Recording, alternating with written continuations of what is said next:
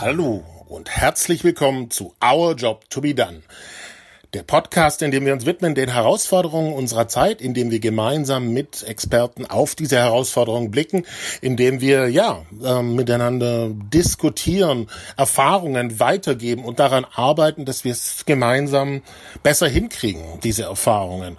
Mein Name ist Johannes C. Ich bin der Gründer von Our Job to be Done und wenn dir dieser Podcast gefällt, dann setze doch genau diese Diskussionen fort, diese setze diese Gespräche fort, teile diesen Podcast mit deinen Freunden. Ähm, es ist uns wirklich ein Herzensanliegen, dass wir gemeinsam daran arbeiten, dass Menschlichkeit, Auseinandersetzung, konstruktive Auseinandersetzung in dieser Welt nicht verloren geht. Und wir haben sehr, sehr viele Herausforderungen, ähm, ja, äh, die wir zu bewältigen haben. Und daher, wenn du uns unterstützen willst, dann teile diesen Podcast entweder auf Social oder mit deinen Freunden und führe genau diese Dialoge fort, wie wir es gemeinsam besser hinkriegen. Vielen Dank dafür und alles Gute. Ja, und heute geht's ähm, um das Thema People, was ähm, wirklich einen riesen großen Trend gehabt hat, so die letzten Jahre durch wieder technologische Entwicklungen. Und äh, so die Frage, naja, mal mit et etwas Abstand, gerade so in der Krise, ähm, wie gut sind, ist denn das Thema People, was ja letztlich heißt Mitarbeiter, Kunde, tatsächlich in Unternehmen angekommen? Und auch was ist geblieben im Kern auch in diesen Zeiten der Krise davon. Weil das ist ja doch ähm, gerade die Krise so ein bisschen ein Filter. Manche sind ganz mutig und manche sind eher zurückhaltend. Und gerade so mal äh, genau hinzuschauen, was ist denn genau da davon geblieben, was da eigentlich so nach außen gestellt wurde und was fällt vielleicht auch schwer in diesem Zusammenhang, um People wirklich zu priorisieren. Ich meine, das Thema geht ja auch schon sehr, sehr lange. Darüber habe ich gesprochen mit Professor Dr. Nils Hafner und ähm, er ist einer der klügsten und auch erfahrensten Macher im Bereich Kunde, aber auch eben sehr ganzheitlich, auch was das Thema Mitarbeiter anbezieht, ähm, anschaut. Und ähm, ja, ich freue mich sehr, dass das geklappt hat mit diesem Austausch. Ihr werdet merken, es ist sehr intensiv geworden, weil ich glaube, alles, was wir brauchen in, in, diesen Zeiten, gerade wo es so schwierig wird, ist genauer hinzuschauen, genauer hinzuspüren, wo es auch nicht klappt und wie können wir Menschen tatsächlich nicht nur einbeziehen, sondern auch zu einem Motor der Veränderung machen. Darum geht's in diesem Austausch. Our Job to be Done mit Professor Dr. Nils Hafner. Ja, hallo, ich bin der Nils Hafner, bin Professor an der Hochschule Luzern in der Schweiz und äh, freue mich heute hier zu sein. Ja, wunderbar, dass du die Zeit gefunden hast und wir blicken auf eine Herausforderung, die hatten wir schon ein paar Mal hier im Podcast, aber ähm, die ist so tiefgreifend letztlich auch, äh, beziehungsweise sagen wir es mal andersrum, es gibt so viele Unternehmen, die darüber sprechen, ähm, dass sie, naja, für People letztlich sich ausrichten möchten, was dann ähm, sich Auswirkungen hat auf das Thema Kunde, aber letztlich auch auf das Thema Mitarbeiter. Und das ist sehr, sehr stark getrieben, letztlich auch natürlich gewesen durch technologische Neuerungen in den letzten Jahren.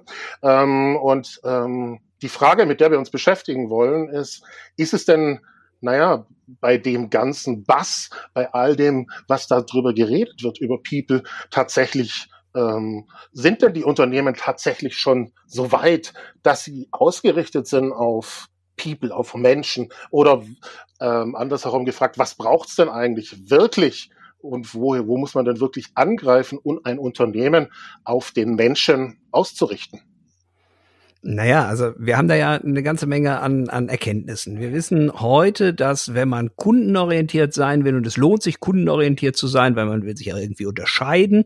Und in den meisten Branchen kann ich mich nur noch dann unterscheiden, wenn ich mehr über den Kunden weiß und die, die Probleme des Kunden besser lösen kann, ähm, wenn man entsprechend eigentlich versteht, wo man den Unterschied machen kann.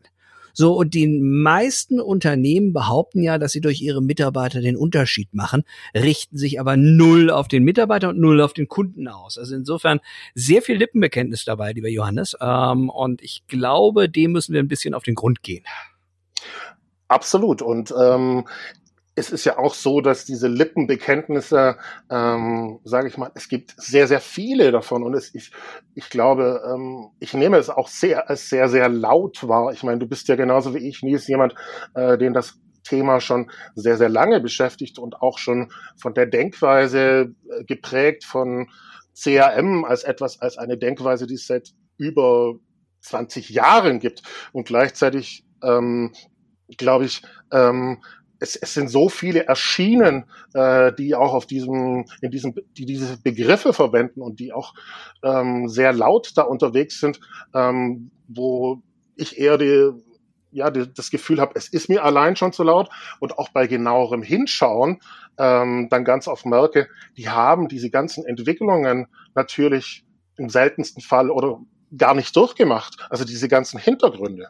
Naja, also die, die meisten Unternehmen gehen erstmal davon aus, dass, äh, dass sie schon deswegen kundenorientiert sind, äh, wenn sie eine CRM-Datenbank haben. Ähm, das ist eigentlich verhältnismäßig spannend. Das liegt sicherlich daran, dass das Thema zu Beginn der 2000er überverkauft war, aber dass hinter dem, dem Thema Relationship Management, also das Management von Beziehungen, eigentlich eine Unternehmensphilosophie steht. Das ist natürlich etwas, was man erstmal erkennen muss. Und dann muss man sich natürlich auch fragen, ähm, ist diese Philosophie bei mir überhaupt schon A bekannt? Und B akzeptiert? So, und wenn sie das beides nicht ist, dann muss man das bekannt machen und akzeptiert werden lassen. Und das ist bei mir aus der Hochschule immer unwahrscheinlich frappant. Ich rede da jetzt seit 20 Jahren drüber. Habe also so diese erste Welle CRM mitgemacht, Ende des äh, 20. Äh, Jahrhunderts, Anfang des 21. Jahrhunderts, 20 Jahre her. Und äh, habe also gesehen, dass über die Dinge, über die wir damals geredet haben, also beispielsweise, dass das es sich um, um, um geschlossene Prozesse handeln muss, dass man lernen muss, dass Lernen eigentlich so ein zentraler Bestandteil von, von, von Kundenorientierung ist, dass jetzt so langsam aber sicher Unternehmen kommen und sagen, oh, das wollen wir jetzt mal umsetzen. Und, dann, dann muss man so als lauter Mensch, wie du das so schön gesagt hast, Johannes, muss man natürlich aufpassen, dass man da selbst nicht die Kontenance verliert, äh, dass plötzlich Unternehmen anfangen, über die Dinge zu reden, über die man selber schon seit 20 Jahren redet über die man schon seit 20 Jahren redet und äh, wo man auch schon viel Erfahrung gesammelt hat, auch schon oft gescheitert ist in diesem Zusammenhang. Ich glaube, ähm, es ist eins der, der wesentlichen Erfahrungen, wenn wir bei diesem Urgedanken CRM anfangen. Ähm, äh, also ich kann mich erinnern, dass wir bei Daimler damals, ähm, als ich das mit in die Welt bringen durfte, ja natürlich auch die wunderbaren Tafeln an die Wand gehängt haben mit den Werten, wie das gelebt werden soll. Dann sind wir in die verschiedenen Länder äh, geflogen und haben da tolle Fotos gemacht und Agreements ähm, dann passend dazu. Naja, und äh, was dann passiert ist, letztlich was umgesetzt wurde, war nochmal was ganz, ganz anderes. Und es war, vor allem war es aber auch äh, so toll es geklungen hat, letztlich ähm, war, war das große Fragezeichen, ähm, inwiefern wird das denn von den anderen überhaupt ernst genommen oder sind wir hier sozusagen irgendwelche äh, Exoten, die dann auch sagen, ja, das betrifft alle und äh, in Wirklichkeit ist es anders. Und äh, da ist rückblickend einfach auch so ein bisschen meine Erfahrung, ähm, naja, wir, wir haben das sozusagen in die Welt gebracht, aber jetzt kommen äh, diejenigen, die davor damit gar nichts zu tun haben wollen. Und ähm, man, ich meine, ohne die, ohne gewisse Erfahrungen kommst du auch letztlich nicht dorthin, dass du es realistisch umsetzen kannst. naja, es ist, ist, ja nicht nur Erfahrung. Also Kollege von mir, der, der, der äh, Albert Bandu, Bandura, der hat vor, vor knapp 50 Jahren, mehr als 50 Jahren mal, mal untersucht, ähm, was braucht's denn, dass Menschen und auch Organisationen was lernen? Und äh, der hat dann vier Stufen eigentlich definiert. Und die unterste Stufe, das ist so die unbewusste Inkompetenz. Wie ich doof, aber glücklich. Ja, also das ist der, der Ausgangssituation bei ganz vielen Unternehmen, die zwar sagen, wir sind kundenorientiert, das aber nicht sind, es aber auch nicht merken, weil das Unternehmen läuft eigentlich sehr, sehr gut. So. Und erst wenn du feststellst, irgendwas läuft nicht mehr so wie früher, die Umsätze sind nicht mehr da, es wird plötzlich bei der Konkurrenz gekauft, ja, dann, dann kommst du auf die nächste Stufe. Da bist du zwar immer noch doof, aber du bist nicht mehr so ganz so glücklich, weil dir auch die Umsätze plötzlich fehlen und auch die Gewinne fehlen. Und dann musst du dich fragen, was kann ich eigentlich nicht? Und das ist ein sehr unangenehmer Prozess für ganz viele Unternehmen, die dann sagen, ja, ich muss mich mal damit beschäftigen, was heißt Kundenorientierung überhaupt? So, und dann, dann musst du es lernen. Und das ist so das, was du beschreibst, schön von Daimler. Also, äh, wir haben ja auch mit ganz vielen Unternehmen, haben wir tolle Konzepte geschrieben, wir haben Software äh, installiert, wir haben äh, Trainings gemacht, wir haben Kulturveränderungen gemacht. Und ähm, das Spannende ist, damit kommst du aber eigentlich nur auf die zweitoberste Stufe zweitoberste Stufe in so einem Konzept, das ist die bewusste Kompetenz. Du musst dich, wie beim Autofahren, wenn du anfängst, Auto zu fahren, du musst dich total drauf konzentrieren, Auto zu fahren. Ja, du fährst nur Auto. So, Johannes, überleg mal, wie fahren wir beide heute Auto? Ähm, sehr routinemäßig mit dem Autoradio und am besten telefonieren nebenher. Also ja, tele telefonieren, was essen, was trinken, charmante Beifahrerin. Also äh, wir kennen das alles. Und äh, letztendlich fahren wir aber trotzdem besser. Wir fahren trotzdem besser als dazu mal, als wir es gerade gelernt haben und uns 100 Prozent konzentriert haben. Das liegt zum einen auf, an der Routine. Du hast es gesagt, es braucht Routine. Ja, das heißt also, man muss die gleichen Dinge immer wieder tun. Und es braucht Erfahrung. Das heißt, man muss wissen, was passiert, wenn man Fehler macht, wenn man die, die gleichen Dinge nicht immer wieder so tut, wie man sie eigentlich machen sollte. So, und heute sind wir in der wunderbaren Situation, dass wir diese Routine- und Erfahrungskomponenten ähm, sehr beschleunigt, durch die Digitalisierung beschleunigt in Köpfe, Herzen und, und das ist für mich wichtig, vor allen Dingen auch die Infrastruktur bringen. Das ist ähm, sehr treffend beschrieben. Also ähm, mir kommt das auch immer so vor, wie wenn äh, die Leute dann ich sag mal, von Breitband träumen und das auch einfordern, beziehungsweise es laut predigen, aber keiner ist bereit, sage ich mal, die Straßen aufzureißen und wirklich dafür ähm, auch neue Kabel zu legen, also Grundlagen eben auch zu schaffen, an die Strukturen ranzugehen. Wir brauchen 5G nicht an jeder Milchkanne. Ich glaube, das, ähm, das, das trifft es sehr gut, ähm, dieses, dieses Zitat von der, von der äh, Bundesbildungsministerin. Ich glaube, wir brauchen 5G an jeder Milchkanne, weil sonst bestimmte Dinge einfach nicht funktionieren. Und das gilt auch für die einzelnen Unternehmen. Man muss sich mal auch, auch kulturell damit auseinandersetzen, was will man denn? Und ähm, dazu ist es notwendig, dass Unternehmen Druck haben. So, und Unternehmen haben dann Druck, ähm, wenn es wirtschaftlich nicht gut läuft oder wenn sie neu gegründet werden. So, und das erklärt ja auch den Erfolg beispielsweise von der Amazon. Ja, Amazon hat immer am Tisch einen Stuhl für den Kunden reserviert. Und das ist für mich ein ganz, ganz wichtiger Punkt. Wenn der Kunde keinen Anwalt hat im Unternehmen, wenn der Kunde unsichtbar ist, dann haben wir eigentlich keine Möglichkeit, uns darauf einzustellen. Das ist der eine Punkt. Der zweite Punkt ist dann die Frage, man kann das ja nicht nur entsprechend als Ziel vorgeben, wir wollen uns auf den Kunden konzentrieren, auf der anderen Seite dem Mitarbeiter aber nicht die Infrastruktur und die Prozesse geben und die notwendige Führung, um da dann anzusetzen und den Unterschied zu machen. Ja, das Verständnis äh, vom, zum Thema Kunde und äh, dass das letztlich komplexer ist, als wie jetzt nur letztlich Vertrieb und Daten, was ja bereits ein großes Feld ist, sondern dass es ähm, eben rübergeht in Richtung Mitarbeiter, Prozesse, Strukturen, als auch du letztlich eine Kultur brauchst, auf der das basieren kann. Da finde ich persönlich erschreckend, ähm, dass nach meiner Zeit im Ausland, ähm, Mittlerer Osten, Amerika, äh, Kanada und ähm, ich letztlich gemerkt habe, ähm, wie sehr wir in Deutschland da anscheinend noch hinterherhinken, wohingegen ähm, du hast jetzt das Beispiel Amazon genannt, was natürlich immer ein super Role Model ist. Aber ähm, also ich habe selber für Danone gearbeitet im Ausland, für Volvo gearbeitet im Ausland, ähm, Ford, IBM, SAP ähm, und wir haben ähm, ein viel tieferes Verständnis dann da letztlich gehabt im Ausland, obwohl ja ähm, SAP auch eine deutsche Firma exemplarisch ist, war der lokale Markt tiefer dort drin. Und das ist etwas, was mich erschreckt, dass wir hier in Deutschland bei all den technischen Möglichkeiten ähm, und auch bei eigentlich tollen Menschen, die wir haben, hinterherhinken, was dieses Verständnis angeht. Naja, Deutschland und, und, und auch die Schweiz sind wahrscheinlich auch so ein bisschen Opfer ihres eigenen Erfolgs. Ich habe ja eben gesagt, wir brauchen Druck.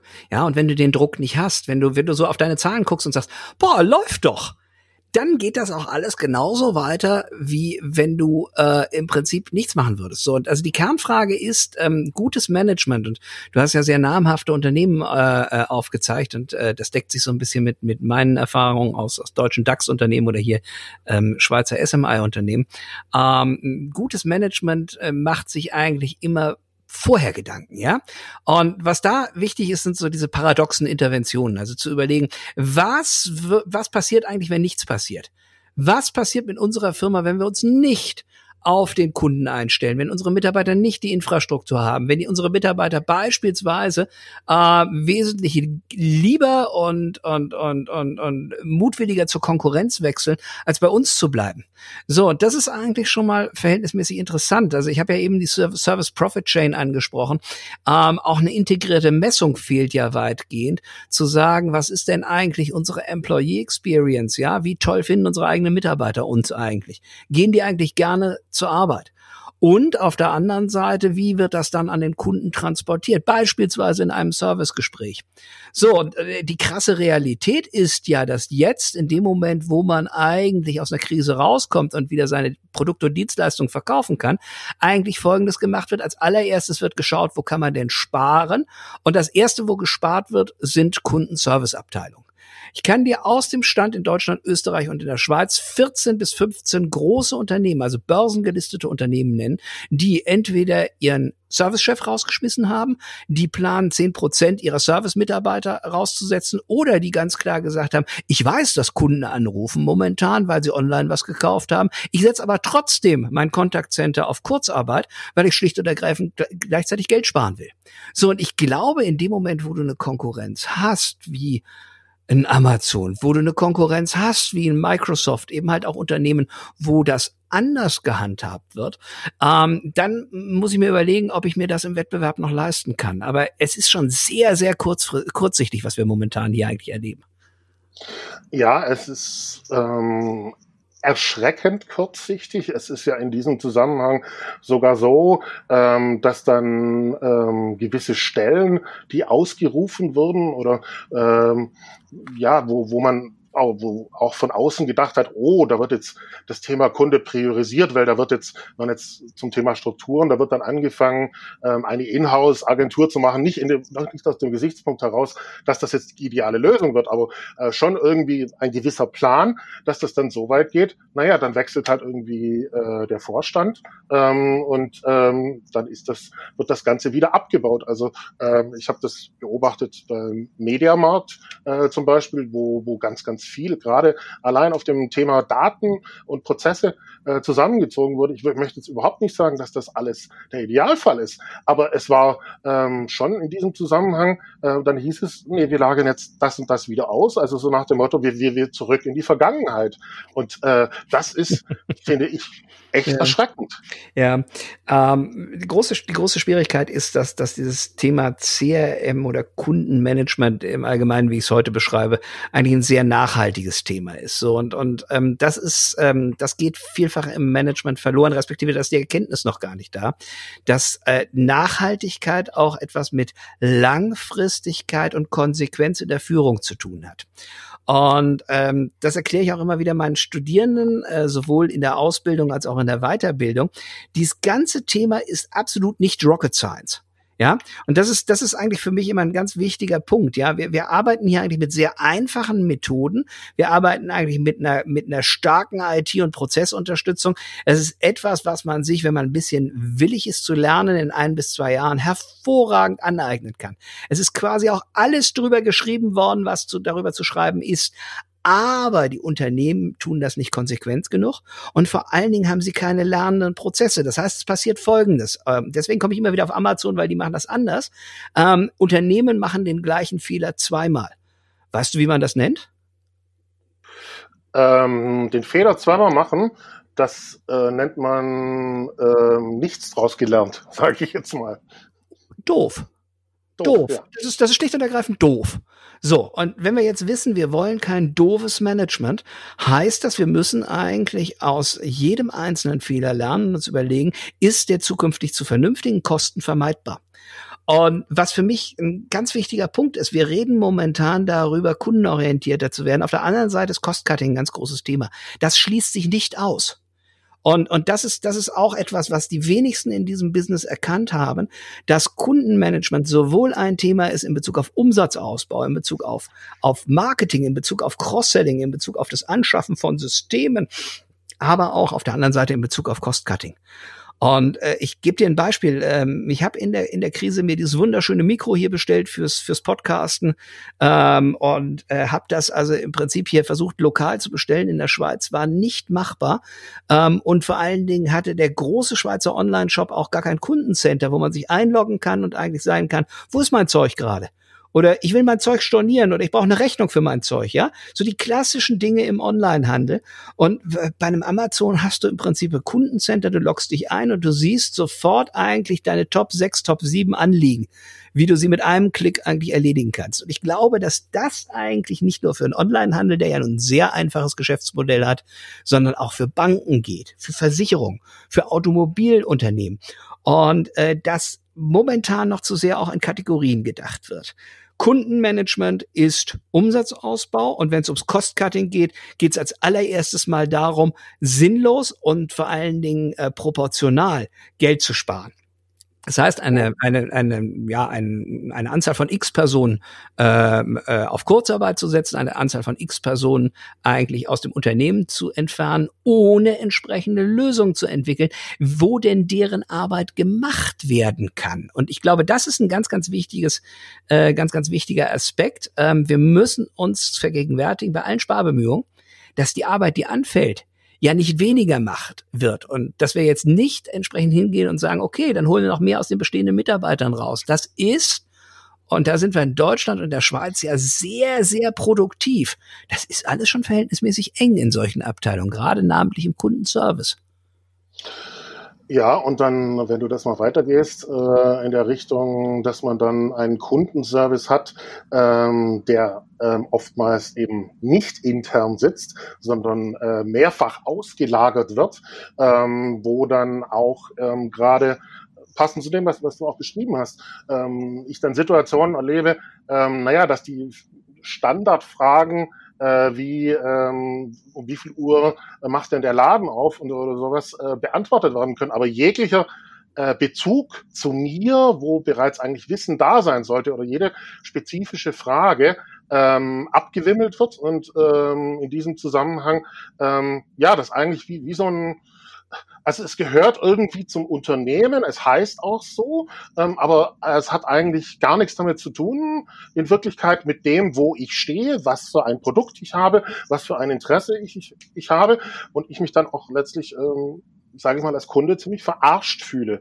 äh, in diesem Zusammenhang. Und wenn man das sieht, ähm, ich meine, du hast genauso wie ich äh, Bezug zu T-Mobile USA, ähm, was äh, also sehr oft als Beispiel genannt wird, auch äh, für extrem gute Arbeit in diesem Zusammenhang. Ich möchte jetzt wirklich auch sagen, ja, sicherlich auch nicht hochglänzend, aber ähm, da allein durchzusetzen, die Priorität und sie auch durchzuziehen, zu sagen, jeder Berührungspunkt, jeder Touchpoint ist ein Touchpoint zum Menschen. Und in diesem Zusammenhang, wenn ich die Antwort nicht sofort geben kann, dann kümmere ich mich darum, dass auf diesen Menschen zurückgekommen wird. Ja, und das zu diesem Spiegelbild in Deutschland, wo ich sozusagen sage, ähm, ich habe hier ein Problem, an wen kann ich mich eigentlich wenden? Und dann kommt sozusagen, naja, ähm, wir können Ihnen überhaupt gar nicht weiterhelfen. Wer, wer sind Sie eigentlich? Ja, und da, da muss man eben halt anknüpfen. Da sind wir wieder bei der, bei der, bei der Infrastruktur, die Mitarbeitern heute, heute zur Verfügung gestellt wird. Ich weiß nicht, ob du mal in einem Contact Center gearbeitet hast, aber das ist, äh, das ist insgesamt ein sehr anspruchsvoller Job. Und äh, dafür wird er lausig bezahlt. Und wenn wir uns jetzt überlegen, äh, wo sind denn Profilierungspotenziale, dann kann man relativ schnell eigentlich feststellen, äh, im Kundenservice sind gar nicht die ganz großen Profilierungspotenziale. Das heißt also, äh, du, der, der Mensch ist nicht, äh, ist nicht loyaler, wenn er guten Kundenservice kriegt. Aber es wird Disloyalität verhindert. Und das muss eigentlich das Wichtigste sein. Wir haben ja jetzt dadurch, dass wir unseren, unseren äh, wirtschaftlichen äh, Geschäftsbetrieb äh, verändern mussten während der Corona-Zeit. So viele Kunden eigentlich auch verunsichert, dass plötzlich Dinge nicht mehr funktionieren, die sie gewohnt sind. So, und was machen sie jetzt? Jetzt suchen sie unter Umständen, auch verursacht durch diese Zeit, Hilfe. Und jetzt bekommen sie die nicht. Sind die nicht die Ersten, die jetzt evaluieren, woanders hinzugehen?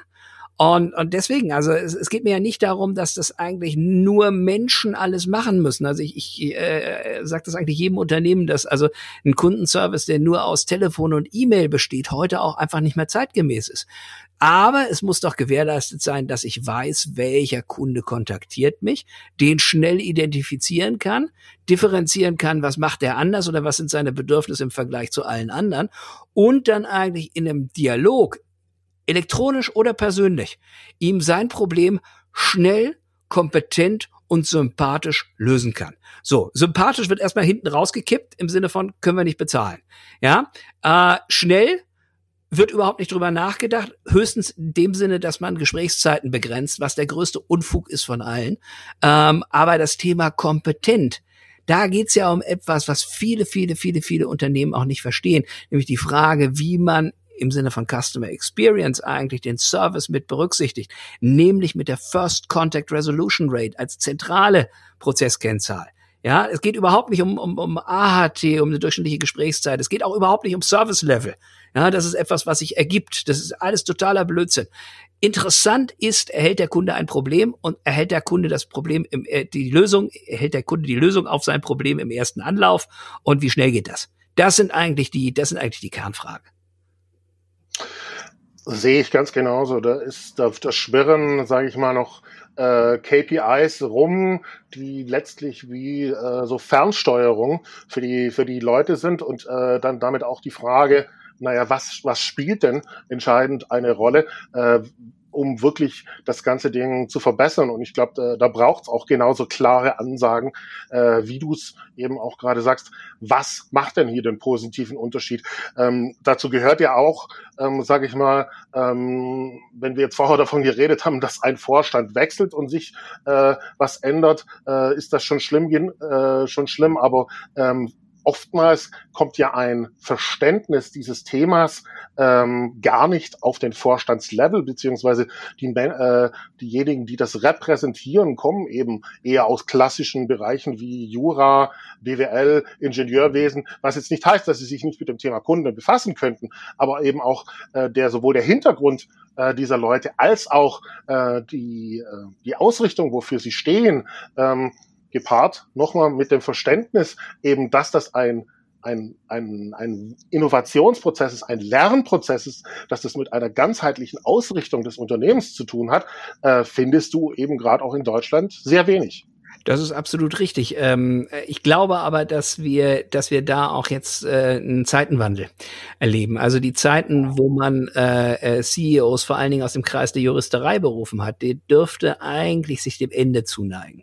Denn alles, was wir unter rechtlichen Gesichtspunkten machen können, können wir in der letzten Konsequenz in hohem Maße eigentlich automatisieren. Also wenn ich mir anschaue, wie die Rectech-Szene boomt momentan, ist das mega, mega, mega, mega, mega spannend. Ähm, die Kernfrage ist doch heute, bin ich in der Lage, die Komplexität in der ich eigentlich stehe als Unternehmen und auch als Person. Also es ist ja unwahrscheinlich, mit wie viel Detailaspekten sich, sich, sich Chief Executives oder auch Chief Operating Officer heute auseinandersetzen müssen. Bin ich in der Lage, diese Komplexität so zu reduzieren in meinem eigenen Kopf, dass ich das machen kann, was eigentlich von mir verlangt wird, nämlich eine entsprechende Leadership auf die äh, äh, auf, auf die Schiene zu kriegen. Und äh, da sehe ich durchaus Menschen, die das können, auch in meinem, meinem direkten Umfeld, direkte Gesprächspartner, die sagen, also ich lege Wert darauf, dass wir im Unternehmen einerseits äh, ein gewisses Werteset haben, andererseits aber auch, dass dieses Werteset äh, entsprechend auch, äh, auch gelebt wird. Und, und das beginnt witzigerweise bei uns in der, in der, in der Hochschule. Da haben wir einen unwahrscheinlichen Wandel an, an Führungskultur bei uns im, im, äh, in der Abteilung Wirtschaft, Departement Wirtschaft. Also das ist, das ist richtig toll zu sehen, wie man plötzlich versteht, äh, ähm, dass Themen, die bislang eigentlich unterschwellig äh, gespielt haben, äh, plötzlich bei der Führung ankommen. Und das sehe ich auch in zwei, drei, vier Unternehmen, mit denen ich sehr eng zusammenarbeite über die letzten Jahre.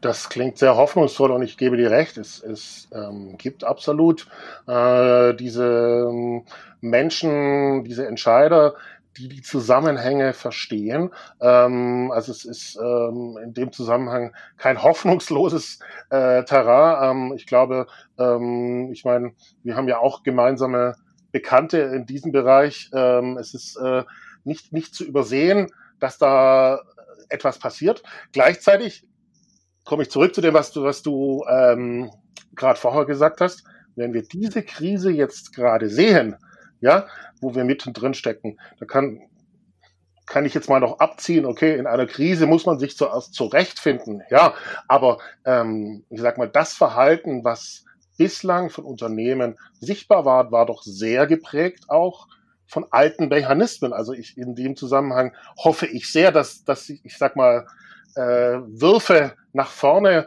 kommen, erst recht geprägt aus dem, was es eigentlich schon ein Erfahrungsschatz ist. Aber momentan wirkt es noch sehr wie die alte Welt, die auf die Bremse tritt, oder? Ja gut, das ist ja natürlich auch sehr uniform. Also wir, wir haben ja noch die Situation, dass die Geschäftsleitungen sehr häufig sehr uniform sind.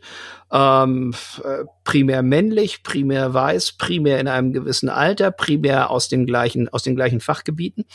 Und ähm, äh, da dann, also so die, die ganz große Innovation und den, den ganz großen Erkenntniswert zu, zu verlangen, ist, glaube ich, auch ein bisschen viel. Ähm, mir ist wichtig in solchen Geschichten, dass Veränderungen fast immer nur unter Druck zustande kommen. Das ist zwar schade, aber besser die Veränderungen kommen unter Druck zustande als gar nicht, dann ist nämlich das Unternehmen irgendwann äh, pleite.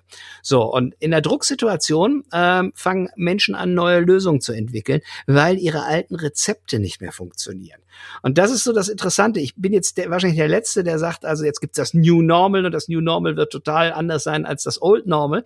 Aber auf der anderen Seite, wenn äh, äh eine Belegschaft erstmal verstanden hat, dass der Betrieb eigentlich hervorragend aus dem, aus dem Homeoffice äh, zu äh, gestalten ist, dann ist es schon relativ schwierig für die Akzeptanz der Führung, dann entsprechend wieder zurückzugehen in, äh, äh in die alte Bürowelt, wo man im Prinzip als Führungskraft primär morgens erstmal um 9.40 Uhr die Runde macht und schaut, sind die alle anwesend. Ja, und auf der anderen Seite ähm, auch sich in Meetings kaputt macht. Also ich habe zwei Kunden, ähm, wo ich mich immer frage, wie schaffen die das äh, zu überleben, weil die einfach so unendlich viele Meetings haben. Die fangen an mit einem Meeting am Morgen und haben dann durchgängig und das von der vierten Ebene an vier Meetings am Tag, fünf Meetings an, am Tag. Und die kommen in der Zwischenzeit gar nicht dazu, einen klaren Gedanken zu fassen. Das heißt aber auch vom Reifegrad her, die Lösungen werden von Juniors ermittelt. Ja, die Lösungen von Juniors erarbeitet, vielleicht noch mit Hilfe von irgendwelchen Consultants. Dann geht das Ganze die Hierarchie hoch, dauert ewig lange und dann kommt die Hierarchie wieder runter mit den entsprechenden Änderungswünschen, gehen in Iterationen rein. So, ich glaube, das ist ähm, so langsam, das kann sich eigentlich gar keiner mehr leisten. Ja, Genau, der ähm, sind, kann sich keiner mehr leisten. Und dann ist eigentlich nur die Frage, sind sie sich dessen überhaupt bewusst, äh, wo sie da schon stehen und dass sie sich nicht mehr leisten können.